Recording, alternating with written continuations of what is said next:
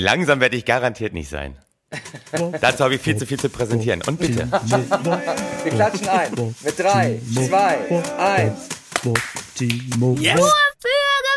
Hallo und herzlich willkommen. Hier ist nur für Gewinner. Wir senden bundesweit. Mein Name ist Chin Meyer. Ich sitze heute im schönen Bayern und an meiner digitalen Seite, wie immer, der Gewinner in Ausbildung, mein Freund, mein Kollege und vor allen Dingen mein Lohnsklave, Timo Wock. Herzlich willkommen, Timo.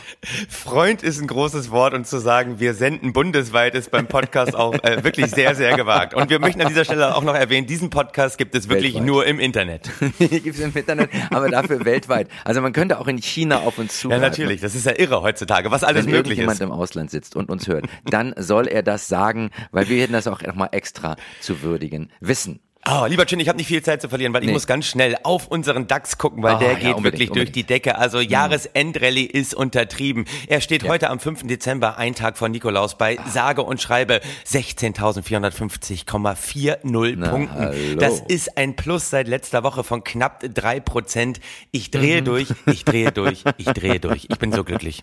Das ist riesig. Aber ich muss leider deinen Optimismus gleich mal ein bisschen Nein, dämpfen. Doch, doch, doch.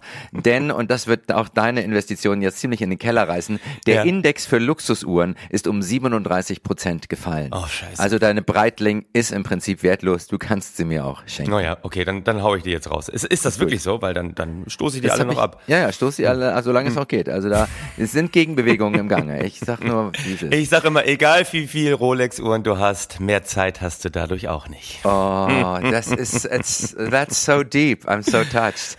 Und Zeit ist ja das einzige Gut, was gleich verteilt ist. Ne? Wir haben alle gleich viel Zeit. Wir setzen nur unterschiedliche Prioritäten. Und du bist meine erste Priorität heute am 5. Dezember 2023, ein Tag von Nikolaus, Folge 98. Ich dreh durch und Jahresendrallye auch, was unsere Ja. Gewinner anbelangt. Es gibt so viele Gewinner, Chen. Es gibt so unfassbar viele Es Gewinner. gibt so riesig, riesen, riesig viele Gewinner. Es ist eine Jahresendrallye an Gewinnern. Und ich möchte zuallererst mal äh, eine Bank erwähnen, Oh ja. die mir wirklich ans Herz gewachsen ist. Ja. Sie ist äh, im Prinzip die Asterix-Bank unter den äh, Obelisken dieser Welt. Es ist schrecklich, was dieser Bank angetan wird. Die Effenberg-Bank, Timo. Weißt du, was die Effenberg-Bank ist? Die Effenberg Bank, ich weiß äh, durch Zufall, was die Effenberg Bank ist, denn die Effenberg Bank ist nichts anderes als eine ganz normale Volks- und Raiffeisenbank. Und zwar ist es die VR Bank Bad Salzungen Schmalkalden, aber sie wird Effenberg Bank genannt und das Ja. nicht ohne Grund. Nicht ohne Grund, denn sie hat äh, einen Fußballer engagiert, nämlich den besagten Stefan Effenberg, Richtig. der für sie Werbung machen soll. Der hat nicht nur für sie Werbung gemacht, äh, diese Bank hat vor allem entschieden, vor allem im Profibereich äh, Dinge zu finanzieren Ja. und hat deswegen ihn nicht nur als Testimonial eingestellt, der Werbung macht, sondern sie haben ihn gleich fest angestellt als Experten in diesem Bereich. Das ist doch wirklich der Wahnsinn. Also ohne Bankausbildung bist du auf einmal Bankmitarbeiter, so wurde es 2018 bekannt gegeben. Ja. Er ist ein regulärer Angestellter im Firmenkundenkompetenzteam Fußball. Ja, und das ist auch richtig so, weil Ja. dieser Mann unglaublich gut zu dieser Bank passt. Warum? Diese Bank ist ein Rebell unter den Banken. Timo, die Genau. haben so viele coole Geschäftsmodelle aufgestellt und jetzt sind ihnen einige von diesen coolen Geschäftsmodellen leider ein bisschen um die Ohren geflogen. Ähm, es gibt äh, ein, ein Magazin, das sie jetzt Ja. rausgegeben haben, eine 80-seitige Broschüre, 80 Seiten mal eben, Mhm. Ja. die das Geldhaus an seine Eigentümer und Kunden verteilte, die Eigentümer, die bald bettelarm sind. Vielleicht, Ähm, vielleicht, das weiß man bei äh, Volks- und Raiffeisenbanken nie, weil es ist ja ein Verbund und es heißt ja immer, man steht für die Verluste einer anderen Bank ein. Also es sieht so aus, als würden sie ja gerettet werden, obwohl es gerade ein bisschen nach unten geht, weil eigentlich die Verpflichtung da ist, Ja. dass andere Volks- und Raiffeisenbanken sie stützen. Oder bin ich da falsch Das informiert? ist richtig, der, der Bundesverband der Volks- und Raiffeisenbanken, der BVR, Hm. wird die Kunden retten. Ah. Die Eigentümer, bei denen sieht es gerade ein bisschen anders aus, aber darauf komme ich noch zu sprechen. Jedenfalls gibt es da ein Vorstandsmitglied namens Jan Wettstein Mhm. und der hat in dieser Broschüre rausgehauen, ähm, dass, ne, dass auch, weil es ging um dubiose Immobilien und andere Kreditgeschäfte, die Ja. die Bank Millionen kosten und zum Sanierungsfall machen dürften. Ähm, da hat er gesagt, nee, das ist unter der Überschrift Shitstorm oder Rohkrepierer hat er diese aus Vorwürfe auseinandergenommen.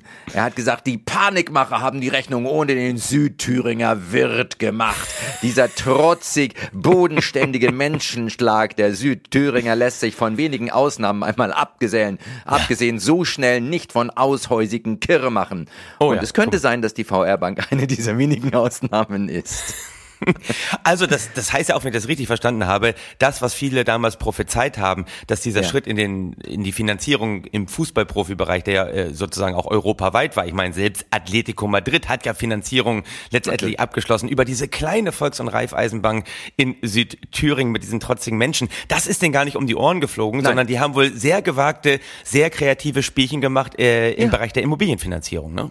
Ja, ja, ja, natürlich. Da, ja. Nicht nur das. Aber ich möchte noch mal kurz darauf zu sprechen. Also die, die Thüringer, Südthüringer Bank ist ein Rebell, äh, Rebel, ja. Und ja. da passt natürlich Stefan Effenberg äh, prima rein. Der Spieler ja. mit den meisten Verwarnungen und die allererste Gelb-Rot-Karte des äh, Bundesliga, der Bundesliga-Geschichte. Also Ach, das ist Stefan Effenberg. Ähm, ausgestreckter Mittelfinger, ne, kennen wir alle. Natürlich, die WM in den USA 1994, als er früher nach Hause fahren durfte. Dann ja, auch die sensationelle Geschichte, als Stefan Effenberg mal angehalten wurde von Polizisten. Ja. Kennst du die? Und äh, er sozusagen wohl entweder zu schnell gefahren ist oder eine leichte Fahne hatte, aber ja, auf jeden ja. Fall, sie haben es irgendwie überprüft, seine Personalien. Mhm. Und an, an, zum Abschluss soll er gesagt haben, Arschloch. Und dann sind die zurückgekommen und haben gesagt, Entschuldigung, was haben Sie da gesagt? Und da hat er gesagt, schönen Abend noch. Ja, ja, ja, richtig. Ich liebe diese Geschichte. Arschloch. Was haben Sie gesagt? Äh, schönen Abend noch. Ach, das ist so, so kommunizieren doch nur Gewinner. Wobei ich habe Stefan Effenberg einmal live spielen sehen. Auch noch ein sensationelles Spiel, als Bayern ja. Last-Minute-Meister geworden ist. Ja. Gegen den HSV. Und Schalke hat sich schon abfeuern lassen auf dem anderen Platz. Und dann hat mhm. er in allerletzter Minute, haben die noch so einen indirekten Freistoß bekommen im Volksparkstadion. Und Andersen hat den reingeballert. Aber da habe ich Stefan Effenberg live spielen sehen. Und ich mhm. sag dir, ja. äh, sensationell. Ein Sensa ja. Also so pomadig über den Platz laufend, aber trotzdem so sensationelle Pässe spielen. Moment, das habe ich seitdem live selten so gesehen. Aber ja. das nur am Rande. Er ist natürlich ein Rebell. Er ist ein toller Kommunikator. Er weiß mit Menschen, vor allem mit Polizisten umzugehen. und er ist äh, Banker. Ja, vor allen Dingen hat er auch eine unglaublich korrekte Einstellung. Ja. In einem Playboy-Interview 2002 bescheinigte er Arbeitslosen, sie seien zu faul und zu verwöhnt. Ne? Er sagt, viele Leute leben vom Arbeitslosengeld offensichtlich so gut, dass sie keine Lust haben, morgens früh aufzustehen und bis in die Abendstunden zu buckeln, nur damit sie am Ende des Monats schlappe 100 Euro mehr auf dem Konto haben. Also wir merken, er ist ein ausgewiesener Experte in dieser Materie als Fußballprofi. Und jetzt wissen wir auch, wer die Texte für Carsten Lindemann schreibt, oder? Weil der zieht ja auch gerne über Leute in der sozialen Hängematte her. Auf den kommen wir vielleicht nachher noch zu sprechen. Aber Carsten Lindemann, jetzt wissen wir endlich, wer der Ghostwriter im Hintergrund ist. Es muss Stefan Effenberg sein. Also dieser Mann ist äh, in vielen Bereichen tätig. Fußballer, Riesen, Banker, Ghostwriter und bitte. Ja, Ghostwriter. und also die VR-Bank hat tolle Geschäfte gemacht. Unter anderem hat sie ähm, Tochterfirmen, Töchter, ja. ne? Hm. Und eine der Mutter, der Tochter musste auf Anweisung der Mutter Corona-Masken im Wert von 350.000 Euro erwerben, vermutlich um sie mit Gewinn weiter zu verkaufen. Ach, guck mal. Bezahlt hat die Mutter ihre Tochter allerdings nicht. Natürlich hm. nicht. Warum sollte eine Mutter ihre Tochter bezahlen? Ja. Jetzt müsste die Tochtergesellschaft die Masken verbrennen. sie ist nicht losgeworden. Sie steckt selbst in Finanznot. Aber hätte sie rechtzeitig geheiratet, fusioniert mit einem kräftigen Partner, dann wäre das natürlich nicht passiert. Siehst du? Das ist das, was mit südthüringischen Töchtern passieren kann. Eine weitere Tochter. Ja. hat auf Wunsch der Bank für etwa 12 Millionen Euro Photovoltaikmodule gekauft, um ja, sie auf landwirtschaftlichen Gütern in Brandenburg zu installieren. Und da merken wir schon, es wird dubios, ja. die der VR-Bank gehören. Auch hier floss kein Geld. Zudem verweigerten die Behörden den Einbau der Module, die jetzt nutzlos zwischengeparkt werden. Aber Timo, und das ja. ist wichtig, ähm, sie haben auch erfolgreiche Sachen gemacht. Ja, zum Ach, Beispiel hat die VR-Bank für den Trecker-Fan Siebert, das ist mhm. ihr Vorstands, äh, ihr Aufsichtsratsvorsitzender, Stefan Siebert, gern ja. mit blauen Brillen unterwegs.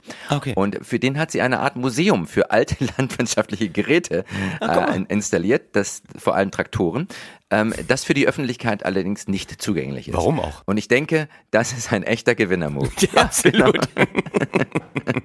Aber guck mal, so multiple wie die Geschäftsbereiche dieser VR-Bank sind, so multiple ist eben ja auch der Hauptangestellte dieser Bank, Stefan Effenberg. Ich weiß gar nicht, ist er überhaupt noch festangestellter? Ich, ich kann mir nicht vorstellen, dass sie noch Geld dafür haben. Sie nee. können nämlich, selbst wenn du Einlagen getätigt hast und Eigentümer der VR-Bank bist, ja. dann kannst du diese Einlagen jetzt im Augenblick nicht mehr zurückkriegen. Das ist alles gesperrt. Demnächst werden auch die südthüringischen Rebellen rausgeschmissen. Es kommt ein ähm, Aufsichts, ein, quasi ein Stadthalter der BaFin, ja. also quasi, wenn man die Asterix-Analogie weiterdenkt, direkt aus Rom, ein Stadthalter, der dort übernehmen wird. Und da, diesmal haben sie keinen Zaubertrank. Oh, Den haben sie diesmal leider nicht. Wobei, als ich gelesen habe, dass Stefan Effenberg Banker geworden ist, dachte ich immer, ehemalige Fußballer machen doch eigentlich eine Dönerbude auf. Und ich bin gestolpert über Lukas Podolski, der ein Riesenunternehmer im Bereich Döner. Ein, ein Riesentyp. Industrie geworden ist. Ja, ja ein Riesentyp. Dem gehört halb Köln mittlerweile. Nee, dem, halb Köln gehört ihm noch nicht, aber äh, Mangal-Döner, das ist sozusagen, da ist er äh, Inhaber und äh, ja. Mangal-Döner geht richtig durch die Decke. Absolut. Nämlich, äh, Mangal Döner wirbt auf der Homepage mit die Systemgastronomie mit einem echten Weltmeister im Team. Du kannst äh, mhm. Franchise-Nehmer werden bei Mangal Döner und es läuft ja. wohl wirklich auch sehr gut. Und mhm. Lukas Podolski ist da eben äh, Inhaber, äh, Betreiber von Mangal Döner. Nicht ohne Grund, weil auf der Homepage wird auch beschrieben, Lukas Podolski ist ein echter Döner-Experte. Zitat, Zitat Podolski, ich habe schon als Kind Döner geliebt und gegessen. und da muss man ganz ehrlich sagen, wenn Stefan Effenberg schon als Kind zum Weltspartag gegangen ist, dann reicht das aus, um Banker zu werden. Also Natürlich. Also reicht es auch vollkommen aus, Döner-Experte zu sein, wenn man als Kind schon Döner gegessen und geliebt hat. Mangal-Döner wirbt auch damit das Filet der Straße und äh, geht richtig durch die Decke. Und lieber Chin, ja. Bank ist irgendwie, das ist abgefrühstückt, der Bereich für uns. Ich möchte dir ein anderes Geschäftsangebot endlich mal machen. Okay, gut. Äh, so. Was hältst du davon? Du kommst ja auch so aus dem Bereich der Erlebnisgastronomie. Ne? Du warst ja, ja lange tätig bei Pomtag und Circus Dances, ja, so wie richtig. ich. Bei ja, Palazzo haben wir die Leute zwischendurch zum Lachen gebracht. Mhm. Und was hältst du von äh, äh, der Idee, dass wir die Mangal-Döner Dinner Show in Schmalkalden mit Ableger in Bad Salzungen aufmachen. Ich glaube, es ist ein, ein Riesengeschäftsmodell. Das wäre doch sensationell, weil die Leute holen sich ihren Döner, zwischendurch gibt's noch Comedy und ein bisschen Artistik. Du, mit echten Weltmeistern. mit echten Weltmeistern im Team. Ich fände das sensationell gut.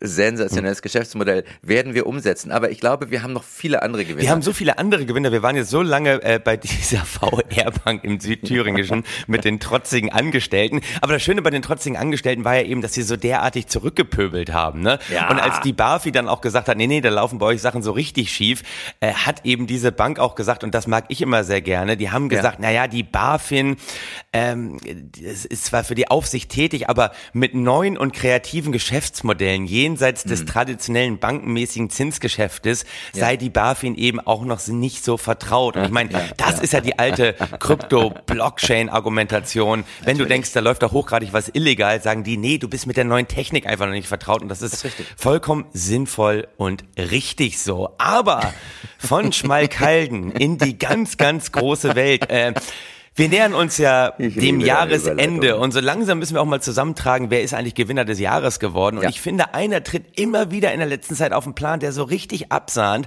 Und das auf. ist für mich nach wie vor Klaus-Michael Kühne ja. aus Hamburg, eigentlich KMK. ansässig in der Schweiz, der reichste Deutsche, über 30 Milliarden schwer. Wir sind mhm. letztes Mal schon drüber gestolpert, dass dieser Typ so unfassbar viel Geld hat.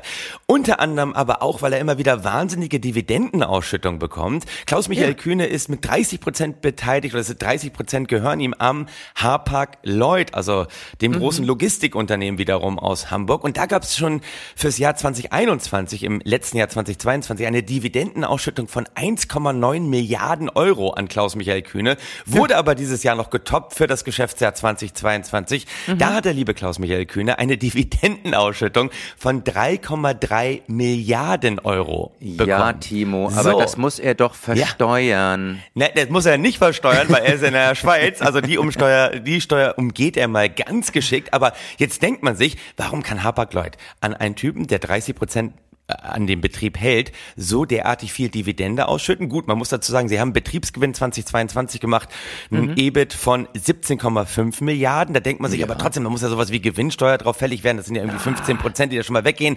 Nein, natürlich nicht. Natürlich Denn Logistikunternehmen von Hapag-Lloyd sind mhm. von der Gewinnsteuer ausgenommen, weil es gibt die sogenannte Tonnagesteuer. Und Eine die ist nämlich Steuer. sensationell. Eine sensationelle ja. Steuer. Super Bei der Tonnagesteuer ist es nämlich so, da wird pro Schiff eine Pauschale fällig fällig, die sich mhm. nur nach der Größe des Schiffs richtet, ja. aber eben nicht nach dem Gewinn, der mit den Transporten erzielt wurde. Ja. Und wenn man diese Tonnagesteuer mal umrechnet auf den Gewinn, den Hapag-Lloyd im letzten Jahr gemacht hat, haben die Gewinnsteuer gezahlt, also in Form der Tonnagesteuer, von 0,65 Prozent. Also und das sind endlich mal Steuersätze, wo wir als Liberale sagen, das ist eigentlich immer noch zu hoch. Das ist eigentlich immer noch zu hoch, weil wir wissen ja auch, Warren Buffett zahlt durchschnittlich zwischen 0,1 und 0,5 Prozent. Natürlich, das ist ein ähm, Gewinner. Steuern auf seinen Vermögenszuwachs. Das seien echte Gewinner. Ich glaube, Elon Musk hat letztes Jahr sogar irgendwie immer noch äh, über zwei Prozent Steuern gezahlt auf wirklich? seinen Vermögenszuwachs. Ja, ja, wirklich. Also äh, ah, fast schon eine viel zu ehrliche Haut. Ja. Und da muss man sagen, das fand ich das Tolle. Da war selbst, da war selbst Klaus-Michael Kühne überrascht. Er meinte, oh ja, das stimmt, diese Dividendenausstattung. Er findet, es ist wesentlich zu viel. Und mhm. er sagt, Zitat, ich war selbst überrascht, als ich dahinter kam, wie diese Tonnagesteuer abgerechnet wird, mhm. da es das in allen anderen Branchen nicht gibt, fand ich das auch komisch, das sage ich ganz ehrlich. Ja. Und wir mögen das nicht so gerne, wenn ein Milliardär etwas ganz ehrlich sagt.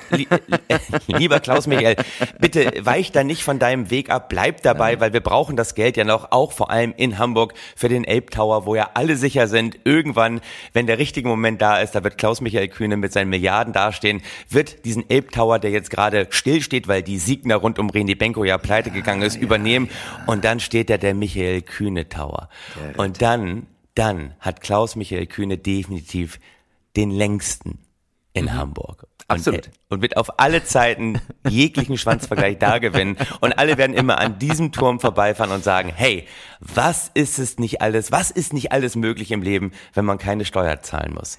Das Absolut. wird da manifestiert das wird da in manifestiert. der Stadt Hamburg, die uns ja wirklich ans, ans, Herz gewachsen ist. Die Stadt Hamburg ist uns ans Herz gewachsen. Ich komme ja quasi aus dem Dunstkreis der Stadt Hamburg. Ich bin ja. ein, ein Edelham, ein, naja, ein Ehrenhamburger gewissermaßen. Du bist ein Edelhamburger. Für mich ein bist Edel, du ein Edelhamburger. Ich bin Edel, ich habe hab schon im Alter von zwölf bei Kinderparadies an der Alster Zinnfiguren geklaut. Also ich bin da wirklich etablierter Kleinverbrecher. Oh. Ja, bitte. Aber ich, ich möchte noch was zur Tonnagesteuer sagen. Ja, bitte, bitte. Und zwar, ähm, äh, die, diese Steuer, das ist ja eine de facto Nullbesteuerung, wie es ja. ja auch äh, sein sollte. Wie es ja auch sein soll. Eine de facto Nullbesteuerung, das lieben wir hier. Und es gibt, die Linken fordern jetzt natürlich, die Linken fordern, dass die oh. abgeschafft werden soll. Ja. Und äh, aber selbst auf der Webseite der Linken von Hamburg steht, derzeit sehen wir leider Tendenzen, die Tonnagesteuer, die ursprünglich nur für Schiffe vorgesehen war, auf Hafenterminals auszuweiten. Ah, siehst du. Und das ist doch der richtige Weg. Die Tonnagesteuer sollte im Prinzip bundesweit auf alle Geschäftsbereiche ausgedehnt werden. Denn auch ein Schiff, auch eine Bank ist ja letztlich nur ein Schiff. Ein, auch Schiff eine Bank ist nur ein Tanker, der gelenkt werden möchte, sage ich immer.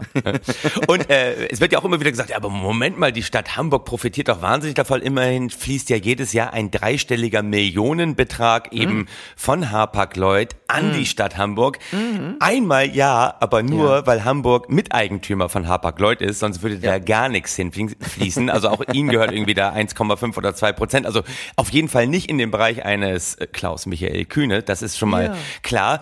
Und das das andere ist, dass äh, wenn Hapag-Lloyd normal Steuern auf ihre Gewinne zahlen würden, würden ja etwas über zwei Milliarden Euro in die Stadtkassen der Hansestadt fließen. Aber dann wissen wir ganz ehrlich, dann steht es der Allgemeinheit zur Verfügung. Dann ja. entscheiden Politiker darüber, was ja. mit dem Geld gemacht wird. Und da muss man ganz ehrlich sagen, ja. nein, nein, nein, nein, das nein. Geld muss bei denen bleiben, die es eh schon vermehrt haben. Sonst können die ja ihren effektiven Altruismus auch gar nicht frönen. Nein, natürlich nicht. Sonst können die ja nicht so. sonst wird das mit dem Albtor nichts. Sonst kriegen vielleicht irgendwelche armen Mütter irgendwie Geld für ihre Kinder, aber kein Elbtower. Und was für eine Welt wäre das? Thema? Du, ich will nur ganz kurz sagen, weil. Hapag Lloyd taucht ja immer wieder im Umfeld eines ja. Kreuzfahrtschiffes auf, nämlich der ja. MS Europa 2, wo ja ein gewisser Wolfgang Kubicki so einen kleinen Turn hingelegt hat. Über der mhm. größten Haushaltskrise der Bundesrepublik Deutschland hat er sich mal ganz kurz abgesetzt für eine Woche, ist sozusagen in die Karibik geflogen, ist mit der MS Europa 2 Reederei, die ja, ja, immer noch in der in den Händen der Reederei Hapag-Lloyd ist, aber offiziell ja zu TUI gehört, hast du ja schon, äh, glaube ich, im Vorgespräch irgendwie ja, klargestellt. Auf jeden Fall müssen. war eine Woche äh, unterwegs, du musstest mhm. mich schon korrigieren.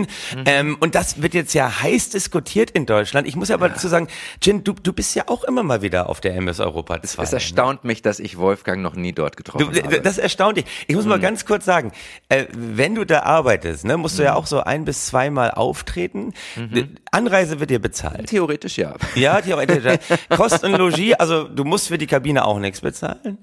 Äh, also es ist ein Fragenkatalog, ich, ich muss einmal um Ehrlichkeit hier bitten. Also, also ja, ja, ja. es wird dir theoretisch wird auch Kost und Logis bei dir übernommen. Ja, ja. Und du kriegst auch noch ein kleines Honorar.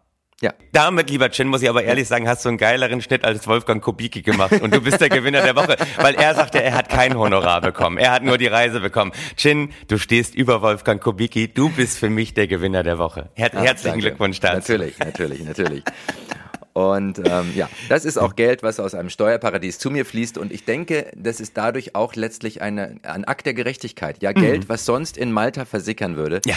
Wird jetzt in Deutschland wieder dem Staat durch meine Steuern zugeführt. Und ich Absolut. denke, da habe ich auch ganz viel richtig gemacht. Im Gegensatz zu Wolfgang Kubicki. Im, Im Gegensatz zu Wolfgang Kubicki und äh, im Gegensatz zu vielen anderen, auch in unserer Bundesregierung, weil eine Sache, und ich würde jetzt vorschlagen, äh, angesichts der Zeit, die uns mal Hm. Ja. wieder davon rennt, Ja. unser Staat ist ja wirklich gerade nicht so, dass der irgendwie Geld braucht. Es ist ja nicht so, dass wir irgendwie denken, es müssen große Investitionen getätigt werden. Deswegen können wir es uns ja auch erlauben, die Schuldenbremse einzusetzen und zu sagen, Natürlich. der letzte Haushalt war einfach nicht rechtskonform. Diese Umschichtung von da 60 Milliarden Euro war nicht okay. Und die Schuldenbremse wird die Zukunft unserer Kinder retten. Ja. Ist das richtig? Wollen wir da Das einmal ist- kurz Wir hinspringen? müssen da sofort hinspringen und ähm, das war natürlich eine Riesenklatsche für die Ampel. Das wissen wir. Das war im Prinzip komplett illegal. Äh, Sondervermögen, Klimatransformationsfonds. Timo, du kennst das ja, wenn deine Frau auf einmal, du siehst auf deiner Kreditkarte, da sind wieder neue Schuhe gekauft worden, auf Pump. Und dann sagst du, Baby, warum hast du denn auf Pump neue Schuhe gekauft? Und deine Frau sagt, Timo, das ist kein Pump gewesen, das ist ein podologisches Sondervermögen. Ja, so sieht's nämlich aus. Und es gibt in Deutschland genau einen Gott, auf den sich das ganze Land einigen kann, Timo. Und das ist die schwäbische Hausfrau. Natürlich. Die schwäbische Hausfrau, die nur spart und keine Richtig. Schulden macht, die schwebt über der deutschen Politik wie ein Poltergeist über den Plattenbau. Was interessant ist, Timo, weil sie in Datingportalen nicht so häufig nachgefragt wird. Ah ja, guck mal. Oder hast du schon mal gehört oder gelesen, suche schwäbische Hausfrau für reiße, heiße Erotikstunden? nee, aber zum gemeinsamen Sparen, da steht doch der Deutsche drauf. Da, da regt sich doch beim Deutschen was, wenn er sparen darf und äh, Zinsen bekommt und keine Steuern zahlen muss. Ja, aber ich, ich denke immer, hey Timo, wir sind doch, wir kommen aus der Wirtschaft, wir kommen, wir stehen für Wachstum. Und das Wort Schulden, das hat doch so einen unglaublich positiven Klang. Das Wort Schulden steht dafür, man hat das Vertrauen, dass man selbst in der Zukunft irgendwann in der Lage sein wird, das Geld zurückzuschalen.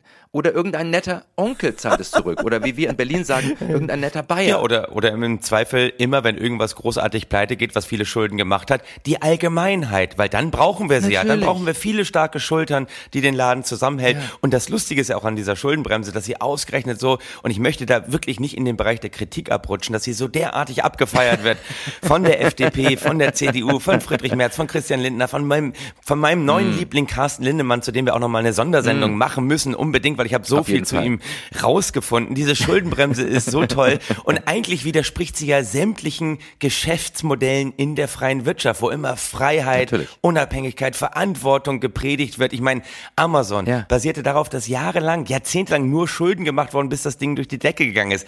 Elon Musk, ein Hm. Weltmeister im Geld verbrennen, nur damit irgendwann Hm. mal eine Technologie da ist, die ihn noch viel reicher macht, als er heute ist. Also im Prinzip basieren ja sämtliche große Geschäftsmodelle darauf, dass du erstmal richtig investierst, dass du richtig Schulden machst. Aber natürlich, Natürlich. nicht in Deutschland, wenn es um die Zukunft geht, auch von Leuten, die teilhaben sollen. Ja, also äh, Timo, ich möchte dazu nochmal was sagen. Ja. Schuldenbremse ist ja auch ein, für uns Wirtschaftsleute ein, ein komischer Begriff. Ne? Ich sage immer, wer häufiger bremst, kommt später Ja, an. absolut. Wer bremst, verliert. Ne? Und ja, wer gar nicht bremst, kommt vielleicht manchmal überhaupt nicht mehr an, hat aber vorher ein nettes Gefühl von Ja. Fliegen gehabt. Und einen geilen Abgang. Ne? Und anschließend auch kein Problem mehr mit Schulden, sagen wir mal. Absolut. Und auch das ist dann gelöst. Denn wir wissen ja, nach Elon Musk, was kommt am Ende bei raus? Immer eine, Immer eine geile, geile Show. Show. Und wenn du mit 220 gegen die Wand bretterst, puff, ist wenigstens mal was passiert. Ey, natürlich, steht in der Zeitung. Aber wir wollen schuldenfrei sein. Timo, stell dir vor, dein Vater sagt zu dir, Ja. Hm. Timo, weißt du, was ich dir vererbe? Und du sagst, was, Papa, was? Keine Schulden. Ja, das ist ja schon mal ganz nett. Gibt's sonst noch was dazu? Etwa ein bisschen Geld? Nein, nein, Timo. Aber dafür keine Schulden. Ja, aber Papa, gibt's eventuell ein paar gute Straßen, nicht einsturzgefährdete Brücken, energetisch sanierte Schulen, eine klimagerecht sanierte, florierende und wirtschaftsfähige Wirtschaft, eine intrakte Infrastruktur? Nein, nein, nein, nichts davon, Timo. Aber stell dir vor, keine Schulden. Ja, danke auch, Papa. Und hier habe ich noch die passende Ehepartnerin. Eine schwäbische Ehehausfrau. Ja, schön. aber die wirkt auch hässlich und etwas schlicht im Kopf. Ja, aber dafür ist sie Weltmeisterin im Sparen. Das ist ich so geil. Toll. Der am geringsten verschuldete G7-Staat, ja. ja, hat, leistet sich eine absurde Schuldendiskussion. Das ist ein bisschen, als würde der führende Marathonläufer bei Kilometer 20 sich ins Knie schießen, damit die anderen mal aufholen können. Und Timo, das Traurige daran, all das passiert in Berlin. Dabei haben wir in Berlin ja einen schwarzen Gürtel im ja, Schuldenmachen. Wir haben es doch erfunden. Inklusive alle bekannten Judo-Techniken dazu, zum Beispiel Osai Komi Watza, also Festhaltetechniken, siehe Mietpreisbremse. Gansetsu Watza, Hebeltechniken, siehe Berliner Flughafengesellschaft. Und Shime Watza, Würgetechniken, siehe Berliner Bankgesellschaft. Und Timo, haben uns die Schulden Nein. geschadet? Nein. Nein. Standortvorteil. Berlin ist arm, aber sexy. Einer der bekanntesten Sätze über Berlin. Und ich sage dir, erst wenn wir ein mediterranes Flair in Brandenburg haben, wenn die Menschen auf den Straßen tanzen, wenn es zur Abwechslung mal heißt, Germany is poor but sexy, woraufhin die Griechen uns retten müssen. Wenn viele Wirtschaftsflüchtlinge denken, wirklich pur but sexy, das ist ja bei mir zu Hause, da muss ich gar nicht mehr weg. Während unsere Nachkommen in klimaneutralen Hochgeschwindigkeitszügen die nächsten Nobelpreisverdächtigen Patente austüfteln, Timo, dann, dann, dann, dann haben wir unser Klassenziel erreicht. Endgültig überwunden. Haben wir die schwarze Null und den Status quo von 1998 immer noch aufrechterhalten. Ich denke mir auch gerade dabei, wenn das in so Hollywood-Blockbustern mal umgesetzt werden würde, was gerade wieder durch die Schuldenbremse ausgelöst wird. Ich meine, es gibt auch immer diese Filme, die dann in, in weiter Zukunft spielen, so äh, 30 Jahre ja. voraus sind, 40 Jahre voraus sind. Ja. Dann siehst du die ganzen Technologie, äh, Flugtaxen mm. von Frank Thelen entwickelt mm. und was weiß ich, mm. Cyberkriege oder ist ja auch geil, aber KIs, die sozusagen dein permanent permanenter Assistent sind. Und nur in Deutschland kommen die Blockbuster raus, die dann zeigen, wir haben es geschafft, 30 Jahre lang den Status quo aufrechtzuerhalten. Ich glaube, das Hallo. wird auch richtig abgefeiert werden. Da sitzen dann nur schwäbische Hausfrauen und gucken sich das an und freuen sich, dass sie sich durchgesetzt haben. Möge die richtige Weltmeisterin im Sparen immer mit euch sein. Amen. Amen. Nur für Gewinner! Ja.